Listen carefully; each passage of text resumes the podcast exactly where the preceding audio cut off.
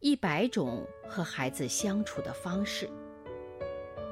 成长是一场旅行，我们和孩子一同启程。大家好，我是王宇。牙刷的位置。一天早晨，妈妈走进洗手间，发现儿子布朗的牙刷又被扔在了漱口杯的外面。妈妈非常生气，把布朗叫到身边训斥道：“布朗。”你的坏习惯怎么老是改不了啊？看，你怎么又把牙刷放在外面了？我不是对你说过吗？牙刷用后要放到缸子里面。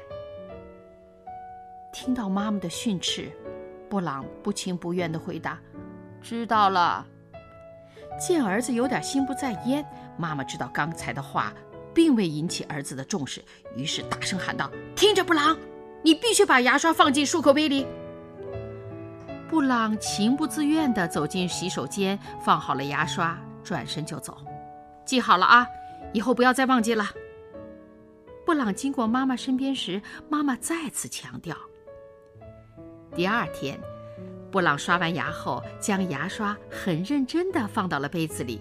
他满以为妈妈一定会为此表扬他，但看到妈妈从洗漱间出来，没有任何的表示，布朗非常失望。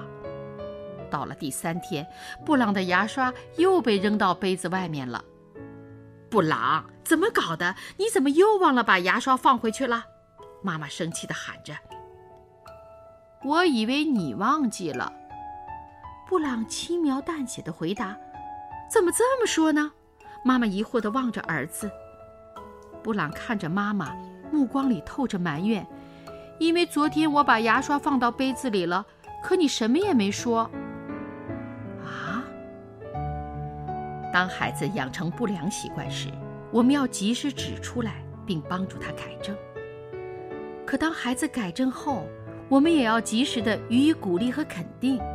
孩子的心就像最敏感娇嫩的花朵，任何指责和忽视，都会在他的心上留下伤痕。